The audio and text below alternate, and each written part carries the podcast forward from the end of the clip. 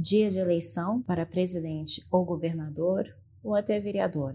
E por volta das 17 horas, o presidente da sessão eleitoral deve digitar uma senha na urna para encerrar a votação. Em seguida, o equipamento emitirá cinco vias de boletim de urna que informa o total de votos recebidos por cada candidato, partido político, votos em branco, votos nulos, número de sessão, identificação da urna e a quantidade de eleitores que votaram na respectiva sessão eleitoral. Assim, com o zeríssimo, o boletim de urna será encaminhado para a Junta Eleitoral. Desenvolvida pelo Tribunal Superior Eleitoral, o TSE, para garantir ainda mais segurança e transparência ao processo eleitoral, é, que elimina a intervenção humana nos procedimentos de apuração e totalização dos resultados, a urna eletrônica já completa duas décadas. Essa máquina informatizada de votar continua sendo símbolo de credibilidade e de democracia. Esse nível de informatização do sistema eleitoral foi alcançado gradualmente sempre passando por crivo de segurança e da garantia do sigilo do voto,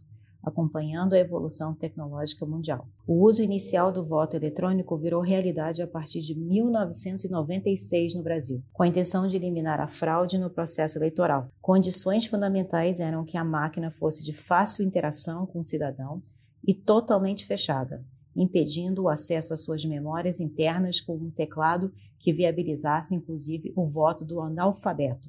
O teclado do, do telefone foi justamente para possibilitar que o analfabeto e o deficiente visual pudessem interagir com aquele dispositivo sem muita dificuldade. Por isso, esse debate sobre se o voto impresso deveria voltar realmente tem que levar em consideração a nossa história de evolução, inovação e de uma democracia forte e sempre em evolução, que só dá mais credibilidade ao nosso processo de seleção de representantes políticos no Brasil.